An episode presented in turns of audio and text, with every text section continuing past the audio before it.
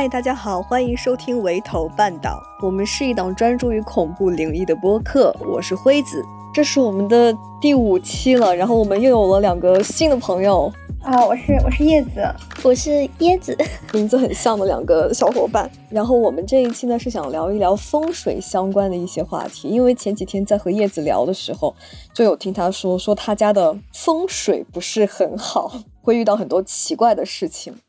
然后我就发现风水这个东西，就好像我们大家从小就会听说，但是真正的了解也并没有多少。所以说我就搜了一下，就发现风水这个东西真的是很玄的，就是小到一个卧室的布局会有风水的讲究，然后大到一些什么国家的发展了，山河的布局也是有风水讲究的，我就感觉非常的神奇。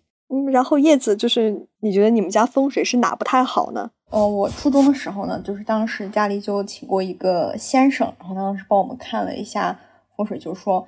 嗯，我们这个呃卫生间正对着大门的，他说这种布局就是叫晦气迎头，就不太好。就是一打开大门，然后进的时候能看到厕所就不太好，是吗？天呐，那我现在的屋子就是这样，啊 太可怕了。穷人不讲究风水 啊。那我家呢，从风水学上来说呢，这种布局它就叫晦气迎头啊，因为首先卫生间它本身就是一个比较污秽的地方。但是呢，卫生间的它的这个门是财门，呃，如果它这样正对着家里的大门的话，就是有了散财的意思，呃，所以呢，卫生间对着入户门的，就它就形成了一个上水直通下水的格局，这样的格局是不利财的，嗯，而且卫生间的这个阴气也是比较重，那它就很容易滋生一些比较嗯脏污的东西，从而呢会影响主人的一些健康或者是财运家运之类的。而且呢，其实我们这嗯整栋楼的这个格局都是呃卫生间正对的大门的。那这样的话，你你们楼里面是是不是有钱人会比较少？应该不会这样吧？嗯，那实实际上呢，确实是呃，因为大家就是邻里之间的这个交流比较多嘛，然后所以基本上每个人都是互相认识的。据我所知呢，那我们这栋楼只有嗯二楼的有一户人家，他们在这个大门和厕所之间呢做了一个。柜子就把这个给挡起来了。同时呢，他们这一家也是整栋楼唯一一家可以算得上是 比较有一些资本的。可能的话，这个格局跟财气之间确实是有一些联系的。我也要把我的卫生间和大门挡起来。每天学一个发财小技巧。是的，所以我们家呢，呃，也就是说，可能，呃，到时候如果要装修的话。呃，要不要把中间做一个隔挡柜，改一下这个布局？可以考虑一下的。那其实我自己呢，也是就是在我家的呃卧室遇到过一些很奇怪的事情，就是很难否完全否定这两者之间是有联系的。啊，那我现在我跟大家分享一下这些小故事吧。首先是呢，在大概一二年级的时候，我隔三差五就会被吓到，就是可能会突然的大哭，就是没有缘由的大哭这种。我现在回忆的话，我是记不太清楚当时到底是看到了什么，或是遇到了什么。嗯，但是每次被吓到之后呢，我妈就会让我坐在啊卧室的床边上，啊，然后一边叫我的名字，一边喊回来了。然后呢，我也要配合我妈回答说回来了。而且一般都是在晚上十点左右的时候会进行这个，嗯，这个这个事情，嗯，这个叫做叫魂。嗯，我也不知道大家的嗯家乡有没有提到过这种说法。啊，那反正我现在在回想的话，啊，一到晚上夜深人静的时候，我妈就会这样给我来来一套叫魂，啊，还是有一点瘆人的感觉的。我好像是有听说过，就是说，就是小孩儿被吓傻了，并不是说这个人傻了，而是说你的那个三魂七魄，然后有几魄给没了，你的魂魄。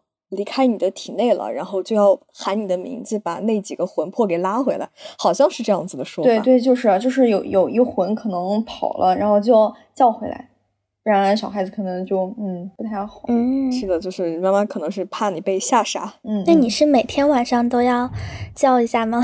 嗯，也不是每天晚上吧，就是被吓到之后会叫一下。就是我们家乡那边，就是因为会途经黄河嘛。然后围绕着黄河就会有很多奇怪的东西，就比如说，呃，有人跳了黄河了，有人在黄河附近失踪了，就基本都是掉到黄河里面，就是捞不回来了什么的。然后大家为了把尸体给找回来，然后就会在黄河边上一遍一遍的喊一些人的名字。我在黄河边上也看到过好多那种寻人启事，哇！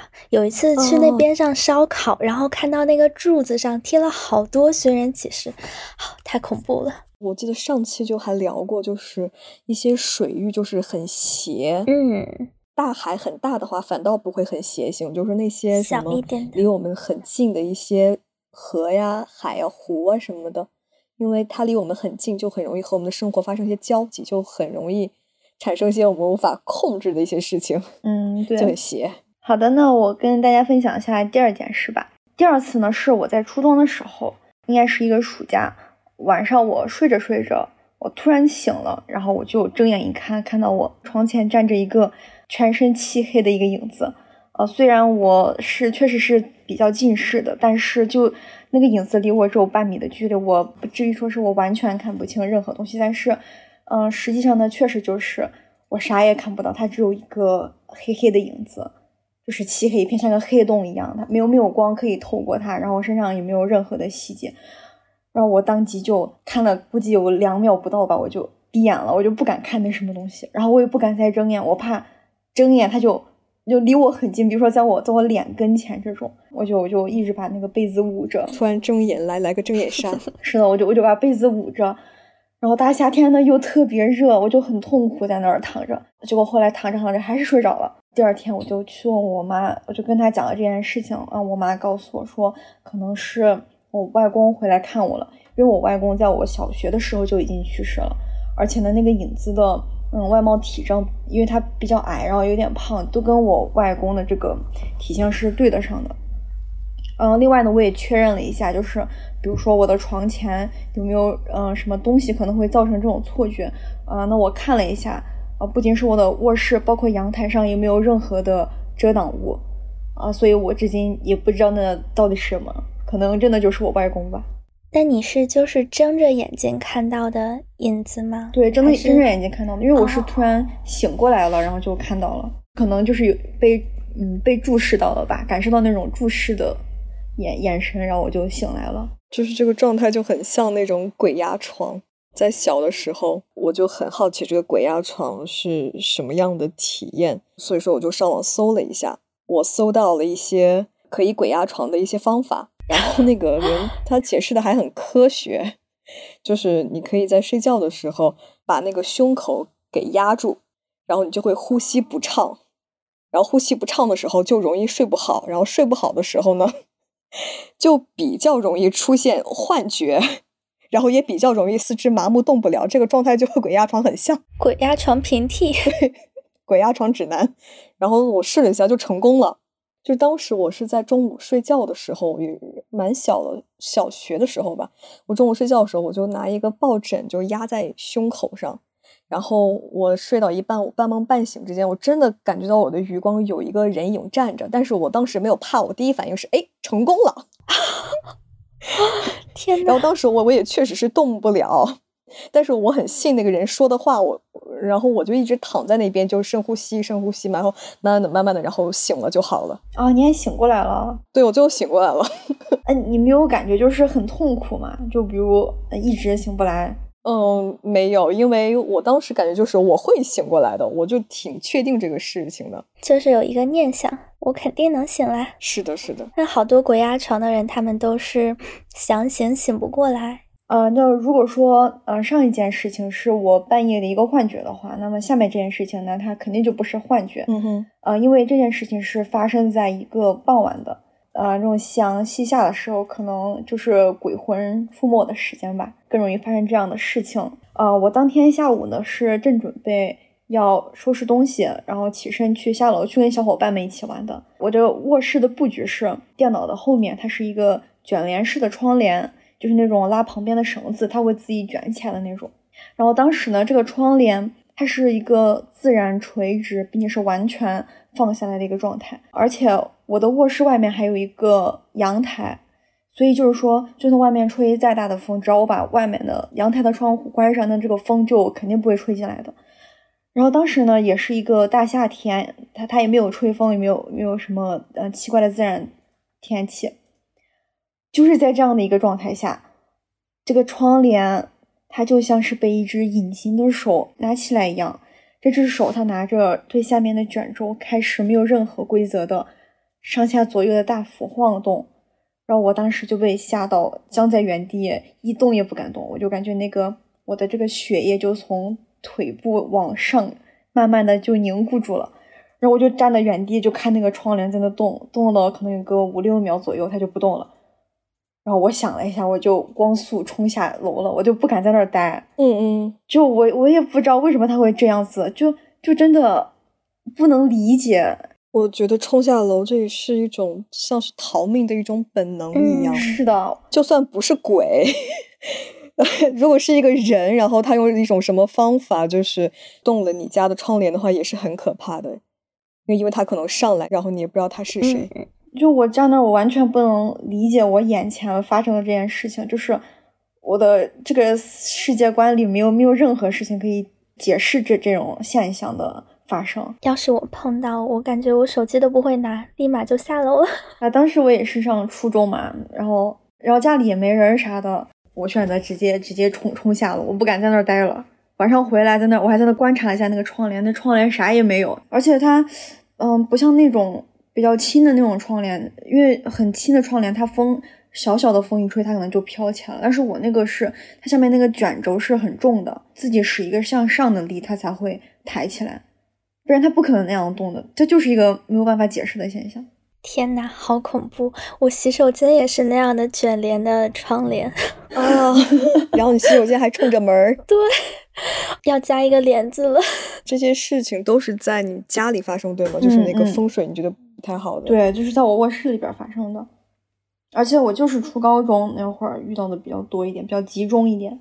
是不是还有一些其他的一些讲究？因因为不是说厕所对门是散财吗？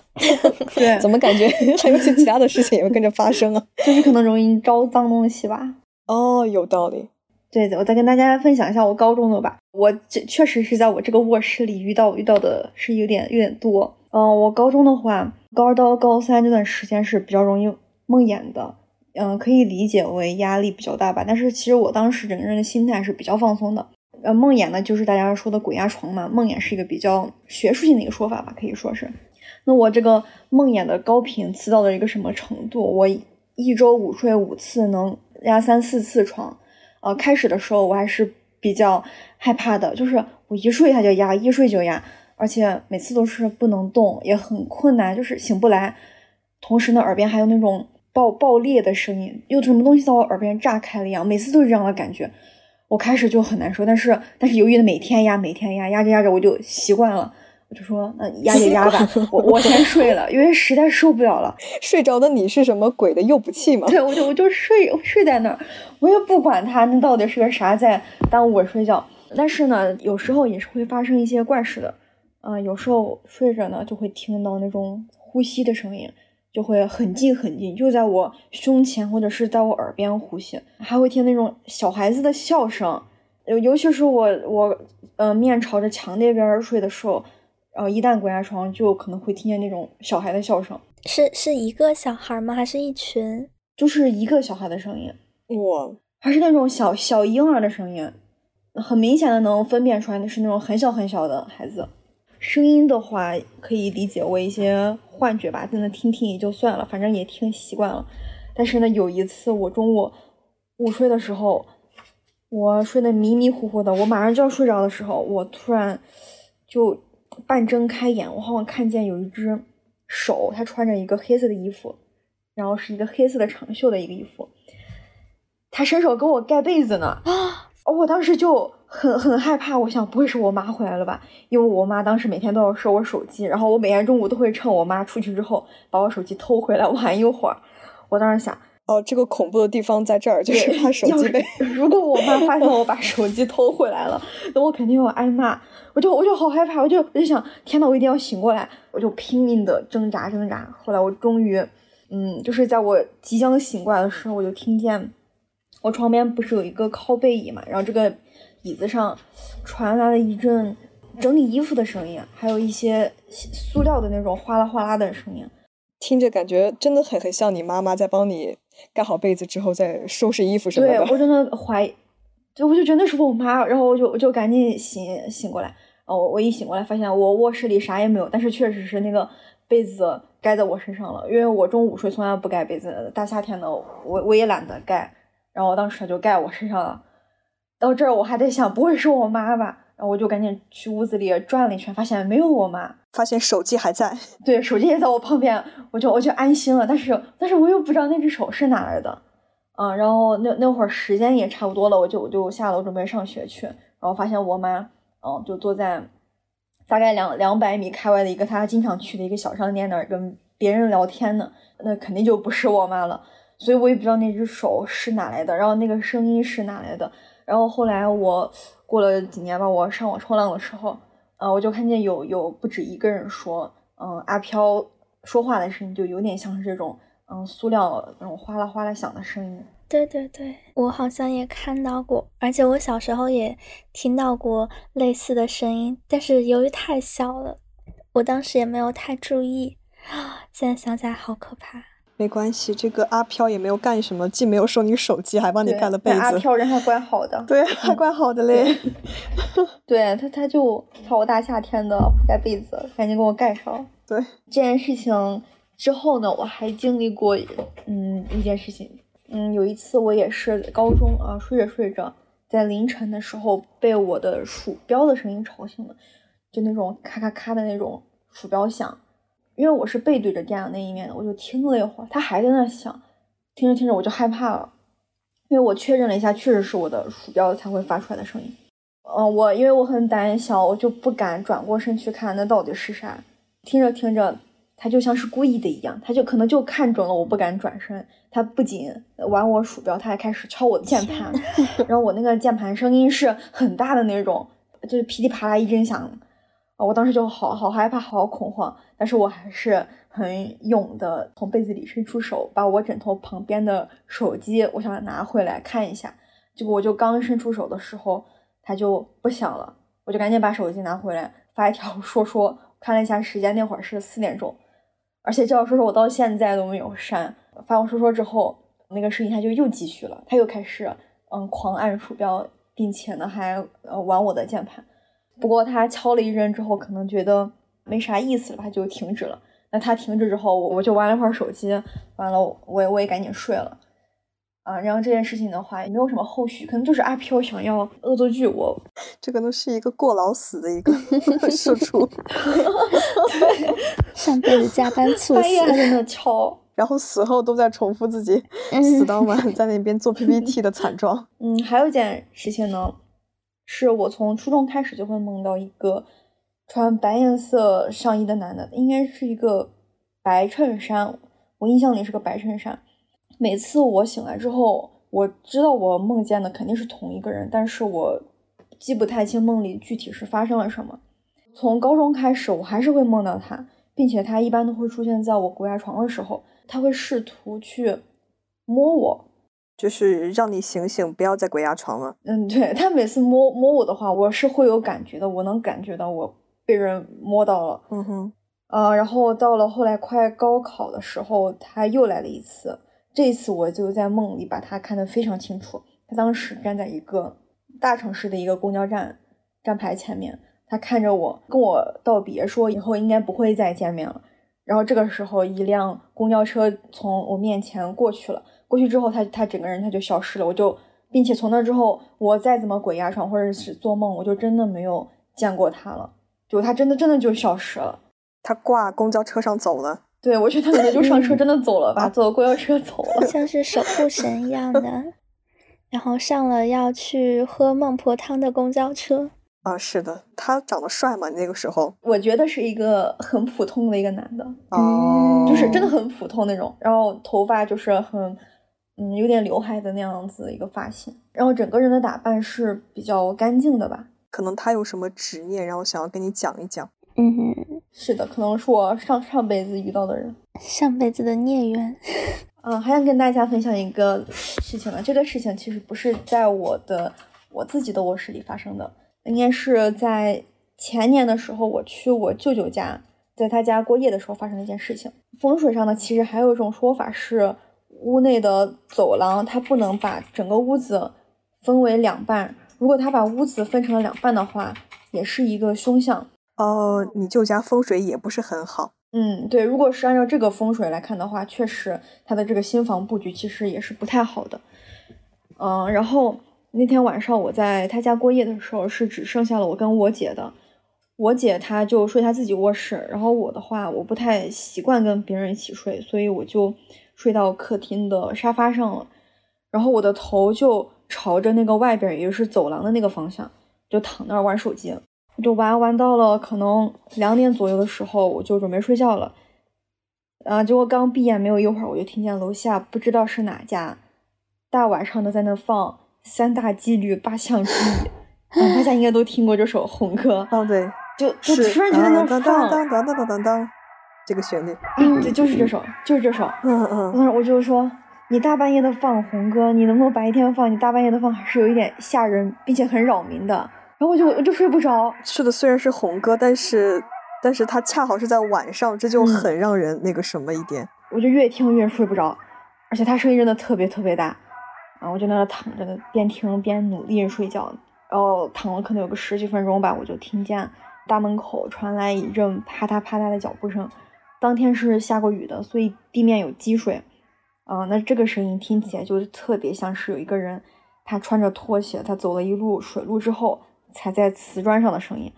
而且这个脚步声从大门口一路啪嗒啪嗒到我的这个头顶的位置，它就停住了。哦，也就是说，这个脚步声感觉像是有人从门口，然后一直上楼，上楼走到了。回到了他的房间里，然后在你的头顶上的天花板上停住了。嗯，不是不是，就是走走廊那儿呢，就是我头不是朝走廊那儿的嘛，就走到我头旁边这个位置就停住了。对，就是在我身边的那种感觉。哦哦，他并不是上了楼走到你的天花板上，而是说他就像是径直穿过了门到你的屋子里了一样。对，他就从嗯我舅家的大门走到了我旁边，就这种感觉。哦，我的天呐，然后他就。他就没有任何的动静了，我当时我脑子里就像炸开了一样，我也不敢睁眼，我还是不敢睁眼，我怕我我睁眼他就他就弯着腰在看我呢。嗯嗯嗯，我操！我我就等着他离开我，我等了可能有个半分钟，弯着腰看你。对，我就我就很害怕这一幕出现，啊，等了大概半分钟吧，然后然后他就从我旁边离开了，又一路啪嗒啪嗒走到嗯大门的反方向，嗯，就往我舅的那个卧室去了。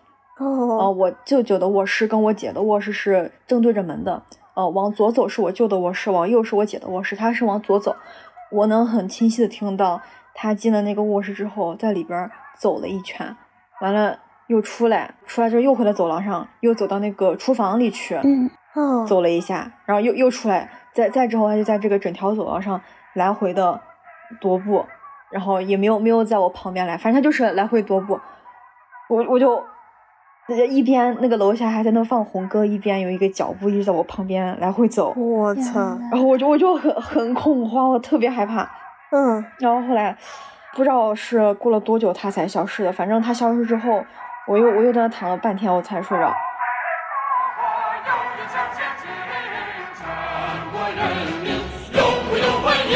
啊！第二天起来，我第一件事情就是问我姐听有没有听到这个声音。我姐说她啥也没听到，她睡得比较早。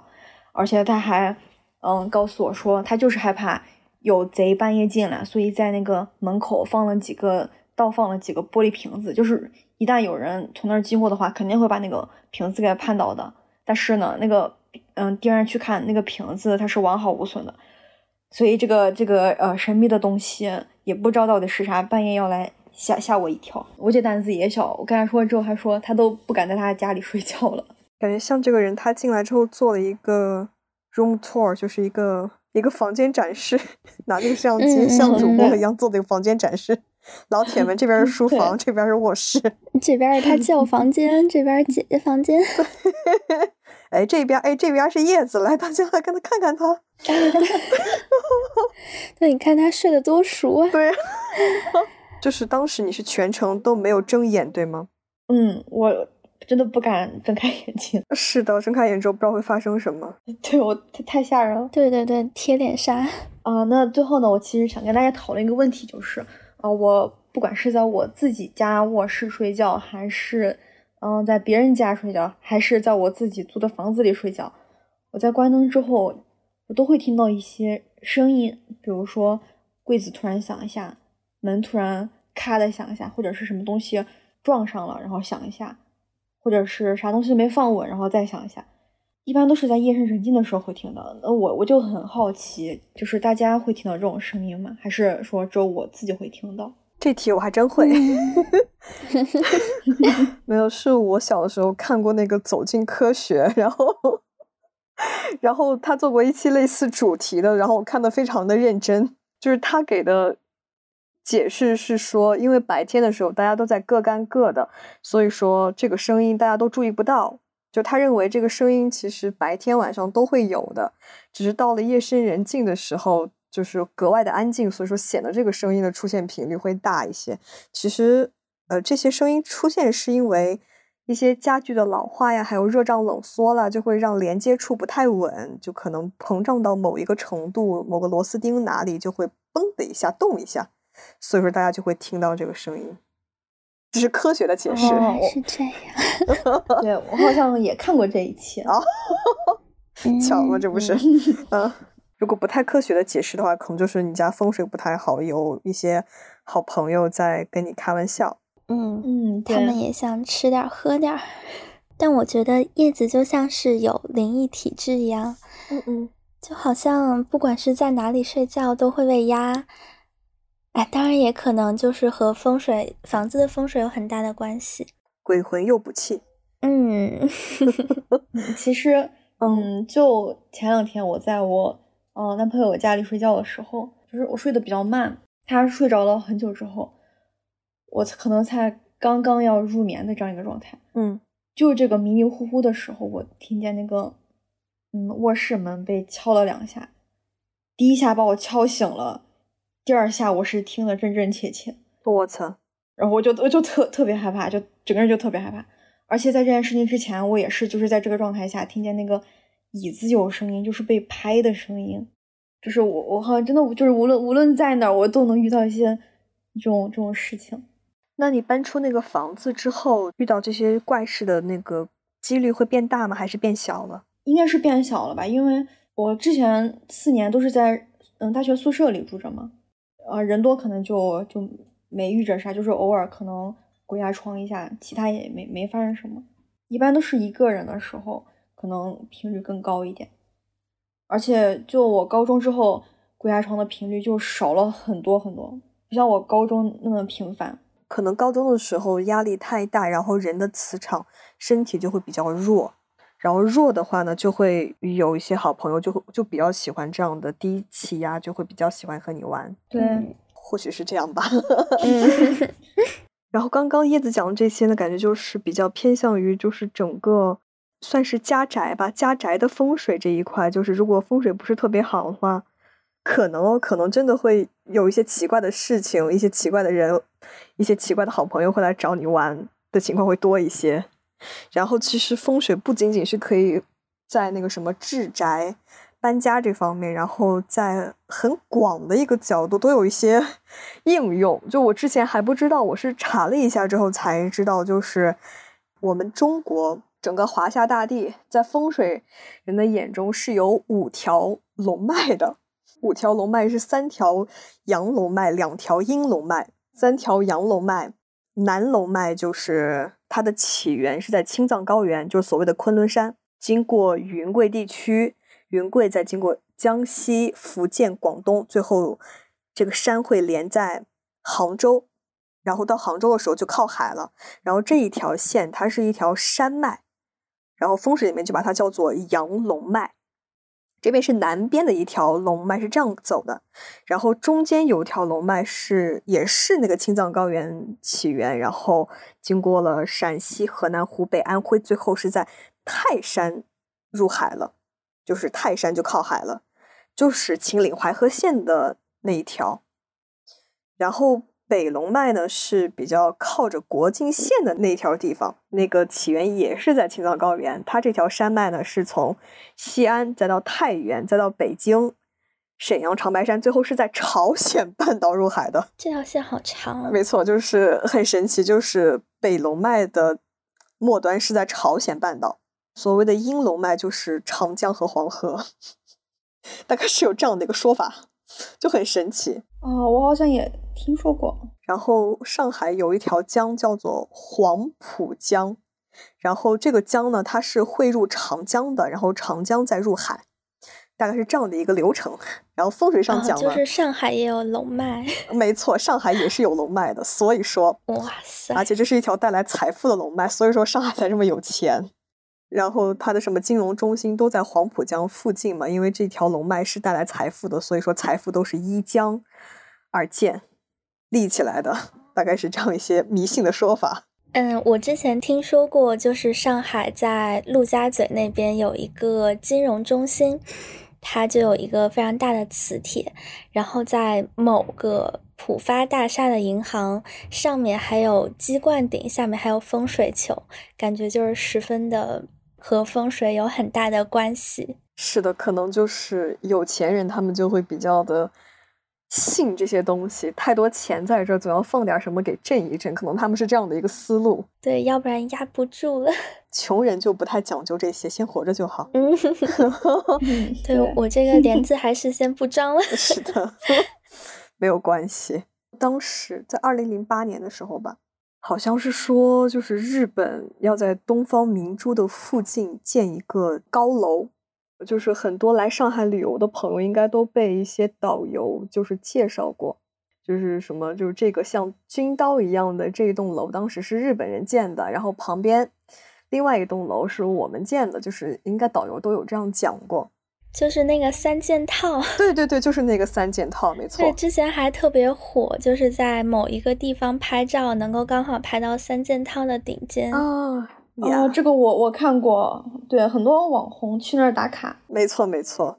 然后这个东方明珠的这个建的也是很有趣，因为它上面有很多的珠子，就很多圆球形的建筑，然后它的这个。原理就是 吸引龙气过来，因为 龙脉就在这儿嘛。然后龙喜欢戏珠嘛，所以说这个明珠就可以把龙气给引过来。原来是这样，可能说的不是很准，但是大概是这样一个意思。嗯，对，嗯，浦东这边大概就是这样建的。嗯，有点逗猫棒的意思。啊，没错，没错，没错。啊，对不起。哦，然后日本建的那个金融中心，它造型像一把日本的。军刀直插天空，并且在最顶端有一个像框一样的一个镂空的一个东西，呃，然后这个空档的地方呢，在特定的角度是能从里面看到太阳的，也就是说，这一个框里面盛着一个太阳，这个就很像一个旭日旗啊，对，哦，对，就像是一把军刀顶了一个旭日旗，鬼心思真多，对，然后。然后当时这栋楼建成的时候，它成了中国的第一高楼。对，没错，当时中国第一高楼是日本人建的。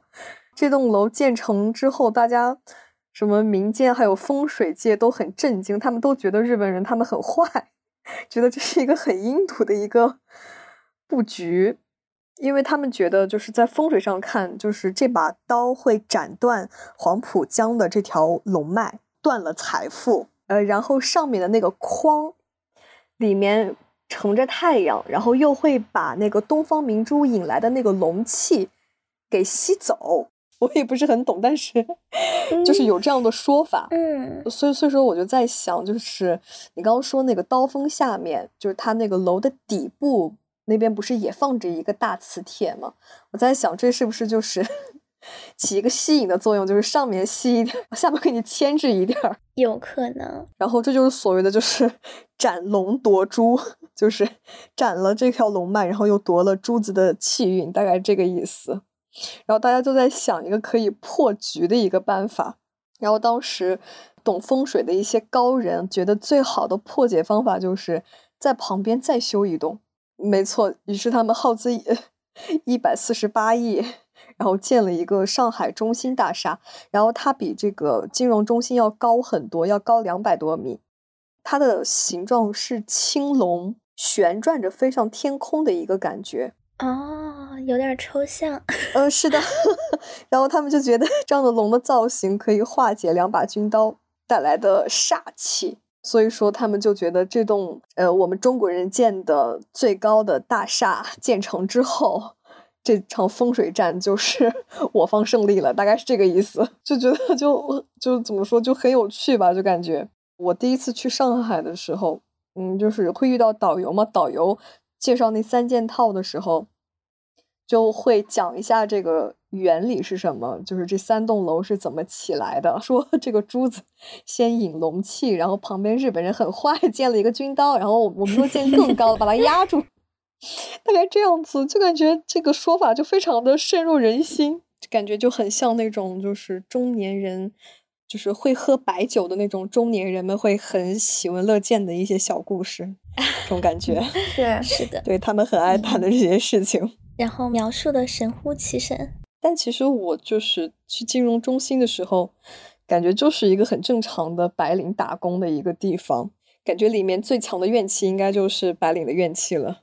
射出的怨气，可能里面就是飘出来了那只敲代码的鬼，哦哦哦哦哦，然后飘去了叶子家里，他还跑的还怪怪远的，有可能呢。感觉物物业管理也也是蛮好的，厕所很干净，嗯，就这些印象了。哦，他们厕所好像确实没有正对大门，还是讲究风水的。嗯，对，还是挺讲风水的，挺好的。提到房子的风水，我之前其实在小红书上看到过一位网友的经历，但是他在后面就没有后续了。如果蹲到后续，我们再给大家续上。我就以第一人称来叙述一下他的这件事情。我因为找新房子很着急，只需要离工作的地方近一点，并且相对便宜一些。所以在看中这套房子之后，中介就陪着我把所有电器插电试了一遍，感觉没有什么问题，然后也争取到了三四天的试住查看电器的时间。我是八月二十三号左右入住，合同是二十五号起。我入住的时间是二十三号当晚的零点零四分，我就记得我家猫当时原本在睡觉。惊醒就回头看了一下，我也跟着回头看了。我发现下午还正常制冷的空调突然就漏了一床的水，因为当天下午还发现冰箱并不制冷，所以我就联系了房东和修工师傅修冰箱，顺便看一下空调。就 所以说，就电器就差了一遍电，这个电是通好了，但是好像这个东西是坏的，是吗？对对对，是坏的。所以师傅第二天上门就确定了那个冰箱确实是坏的。房东呢虽然很不情愿，但还是给我买了一个二手小冰箱。而且当天上午洗衣机也漏了一地的水，维修师傅说呢是下水管有问题。因为是刚租的房子嘛，就一直在修啊修啊修，我也觉得很不好意思，所以跟师傅聊完了空调漏水的问题之后。师傅说可能是偶然的事件，我也没有要求拆开去维修。隔了一天，我进卫生间的时候，因为我的小猫经常跟着我，我习惯性的就把门关上了。我发现卫生间的门锁其实是有些问题的，它关不严。但是当时我刚送小猫出去带门的时候，门锁松动了，接着它突然就卡死了。哦，还好那天。我带了手机进卫生间，联系了前几天给我换门锁的师傅。师傅割了外门的锁，又开了卫生间的门，才把我救出去。又隔了一天，马桶也出现了漏水声，我就只好又请维修师傅上门。房东在电话里抱怨，就觉得我来了之后，所有的电器都出现了问题。但维修师傅说，检查了过后发现是马桶的水箱，它们都是一些老化问题，感觉是有些赶巧了。而且我家里每天听我转述，再加上我之前去洗手间有时候不带手机，洗手间也没有任何工具，非常狭小，也没有窗户，而且我刚住进来也没有任何熟识的邻居，朋友在隔壁小区也不会每天过来。如果没有带手机，那我就没有办法求助，想想都后怕。所以我的家人亲友被吓了一跳之后，建议我换一个能住人的房子。我在想，是不是卫卫生间可以不带门呢？嗯，那有可能就挡不住污秽之物，有可能是，尤其是冲着大门的卫生间。那我接着讲。我在房东应该维修却推脱抱怨的时候，火气就上来了，就提出来我既然住了一周就处处不顺，所以希望他退还我签合同时候交的两个月的押金，并且这个月我不再续住了。但是房东他拒绝退还，并且提出上个房客住了六年，也许老化很正常，可以维修。所以我的火气就被压了下来。我觉得既然修都修了，那就住满半年再换呗。但是没过几天，空调又再次漏水，房东就继续扯皮，但还是同意请维修师傅来修。修了一个多点儿后，维修师傅跟我说，应该就是内部没有清洗，以后再也不会漏水了。最近距离维修不足一个礼拜，空调还在漏水，并且掉冰渣已经持续了三天。我在屋子里开二十九度，但是非常的冷，主机也吐出白雾，并且时不时伴随着一些轰鸣的震动声。哦，太可怕了！我的家人他们信佛，听了我的转述之后，就寄给我了一条开光辟邪的项链。项链今天晚上掉到了地上，线珠散落，吊坠也碎了一块，还刺了一下我的手。虽然这些都很合理，但是我觉得有一种镇压不住的郁闷感。到这里，这个故事就结束了，暂时还没有其他的后续。感觉这也是一个房子风水很不好。这个空调漏水还掉冰碴子，我觉得冰，我我觉得空调它会有，它会制冷到这个程度吗？我觉得有有点牛逼。其实它是会的，而且他说开二十九度还是应该是制热。但是会掉冰碴，就哇，很奇怪，还伴随着白雾，对，很奇怪。而且佛珠一下子就断掉了，吊坠也碎了，就感觉有点像那种拿桃木剑镇鬼，但是桃木剑上被鬼划的全是划痕的那种故事。嗯嗯嗯嗯嗯，我也见过那个空调漏水并且掉冰碴子的情况，有没有科学一点的解释？科学。科学一点的解释就是请了维修师傅，然后维修师傅好像把里面一个什么东西换了吧，然后说把那个网子洗一下，然后它就好了。啊啊啊！我们这边的话，它是那个空调，呃，一边掉冰碴子，啊，一边是制冷有问题，就是它不制冷，不不制冷，但是可以掉冰碴子。就说空调不制冷，不是缺氟。对呀，加点氟就。对，我当时也查了的，有有一些人说可能是缺，然后有些人说可能是太多了。我百度了一下，这个 这个百度告诉我说，空调制冷剂是空调制冷的核心部件，如果制冷剂不足，就会导致空调制冷效果不佳，从而使空调内部的温度过低，引起空调弹出冰碴。嗯哦，那就是空调的问题。好像很合理，但我觉得他就是其实单说这些大大小小的电器出问题，其实也谈不上诡异和灵异，但就是那个辟邪的项链断了，还有吊坠也碎了，让我感觉非常的恐怖。真的综合起来就觉得很邪门。但是上一个租户他不是住了六年吗？就是还能一直在里面正常的生活活着，感觉还是挺神奇的。也有可能是那个。他本身也是自己身体有灵异体质之类的，可能是八字比较硬啊什么的，就有些房子就是适合住，有些就不太适合住。那我们该怎么能简单判断一下自己的房子适不适合住呢？对我，我们问了一下百度和谷歌，嗯，因为我发现我们三个都不是特别的懂。百度和谷歌怎么说呢？对 对对。就是大概的思路，就是如果你要是有什么遇遇到什么不好的事情，基本都可以怪给房子风水不太好。比如说身体不好了，经常精神失常，房子风水不好；对对，事业不顺，家庭不和睦，房子风水不好。大概就是这样的逻辑。什么家庭不和了，异性 和异性有什么不太好的一些情缘了，都是风水不太好。哎，倒是有一些合理哦，就是比如说一些穷人的话，穷人他住的房子小，就不太能够顾及到风水什么的。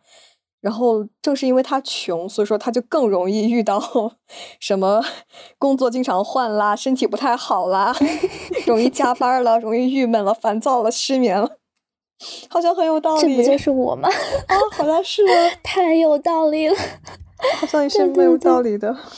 就当你有钱的时候，你住的感觉没什么事情可以做了，可以看看风水。感觉可以转移一下注意力，给我这样的一种感觉。嗯，而且有钱也可以有精力、有时间去做这件事情。然后我还看到一些，就是一些说法，就是什么卧室里面不要放镜子，倒不是不要放镜子，是那个镜子不要对着床。我也听说过这种，感觉想想也确实挺合理的。就是如果你半夜起来看到镜子里面披头散发的自己，是很容易被吓到。太恐怖了，嗯，都好像还蛮有道理的。还有说什么家里不要放那种带尖儿带刺的那种植物啦什么的，我感觉也挺合理。因为有小孩来了什么的，很容就很容易被扎到，就要赔钱，是不太好。每个人都会碰到这些事情，不能每个人碰到都会说啊，那是因为我们家风房子风水不好。对，可能要想想想想自己的问题，有没有好好工作，工资有有没有涨？嗯，这么多年一直都这个价。对你自己不反思一下，为什么工作了这么久，工资还是那么？七十九块钱哪里贵了？是的，这可以说吗？是不是李佳琦他们家房子风水不太好呀？啊，哦，听说他们家房子还蛮贵的。对他那种人，应该应该房子很好吧？就感觉很多有钱人当有钱的时候，就会很怕钱流出去，所以他们就很在意。什么自己的房子，呃，能不能有守财的效果啊？什么的，就很信这些，尤其是做生意的。对我跟大家分享一个故事吧，就是我，嗯，姑姑家里，她家里是非常非常有钱的。那他们家风水什么是什么样子啊？好奇。他他们家风水大门对的是一个供佛的一个一个房间哦，就是那个房间专门拿来供佛了，然后然后平时。他自己就是我姑爷，他自己也是很信佛的，因为他是做生意嘛，其实就是闲时间还是比较多的，就是不像上班族是固定的上班时间。然后他如果在家里一有时间的话，就会在那个，呃，供佛的那个房间里上香，或者是念念佛经之类的。嗯嗯。然后那那个房房间整个都是就是那种呃香火的气息，都是被香香火给围围绕起来了。然后他家也确实就是。一直都很有钱。他们家是因为有钱所以信佛，还是因为信了佛所以有钱？嗯，好像从二十多年前开始就这样了。哦，他们家那个房子就是当时买的，那那会儿就已经很贵了，有估计整个房子有一个一百一百五十平左右吧，在我们那个小县城还是算是很贵的房子了，当时，而且也是一个高层。嗯，他们那会儿就有钱了，好像。具体那个房间是什么时候装修成这个样子的，我也不是很清楚，因为我也没有详细问过。但是我印象里就是他是一个非常信佛的人。就是我会看到很多那种什么小道的什么花边新闻，就会讲很多的女明星嘛，她们就可能会去请什么小鬼啊，或者是对养小鬼、佛牌啊那些的，对，用一些不太好的方式得到一些不属于自己的东西，然后得到之后，他们就会格外的重视。自己养的小鬼，就给他们修庙啊，就是给各种贡品啊，就会格外的虔诚，因为可能他们发自内心的觉得自己有了这一切是这个小鬼给自己的。但是我听说好多那种请鹰牌呀，还有养小鬼的，之后大多数都被他们反噬了。嗯，就是自己提前预知了自己。往后的一些金钱呀，或者是其他的什么东西，后面都是要还上的。可能人活着本来就很难吧，就很难做到，就是精神一直很平稳的活到死。然后，然后，然后可能期间就是精神状态一出现波动的时候，就很容易和这些东西联想到一起。嗯，我依旧坚持走进科学 弘扬科学价值观。对呀，啊，我听说就是港澳台那边的。更更喜欢就是信这些东西，真真的就是香港跟台湾那边就是很信这些。比如说去年的一些电影里面也能看到他们当地的一些相关的一些习俗。我觉得尤其香港吧，就真的有些事情，就是有一些犯罪事件就真的很邪门。那就没有办法用常理来解释，就只能推给鬼神之说。哦，我前两天在那个豆瓣一个小组叫“这恐惧镜”。该死的甜美应该是个小组，就是阿祖是吗？啊，这该死对阿祖，对对，我在这个组里看到有人分享他在香港上学，然后租房的一个事情，就是他们好像是三个人还是四个人合租的一间一间房，在里面遇到了很多很多特别诡异的事情。有一天，他们还在那个，就是他们发现是邻居还是楼下的一一户人家，当时那户那户人家应该是个大妈在住嘛，那个大妈她把那个门开着，然后她就瞥了一眼，她发现正对着大门居然是一座两米高的佛像。就是很有压迫感，就在那个大门口里边，挨着挨着放在那儿的。那户人家平时从来都是紧闭着大门的，就很少说是一直把房门给敞着。